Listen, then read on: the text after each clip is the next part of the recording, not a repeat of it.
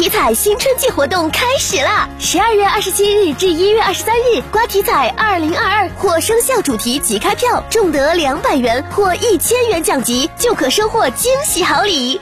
中国体育彩票。记者从中国铁路郑州局集团有限公司郑州站了解到，因疫情防控原因，郑州倡导市民春节在郑过节。今年春运郑州铁路运输预计以省内客流为主，郑州站将及时调整列车开行计划，确保旅客出行。同时，郑州开封焦作三地城际公交化后，客流量明显上升。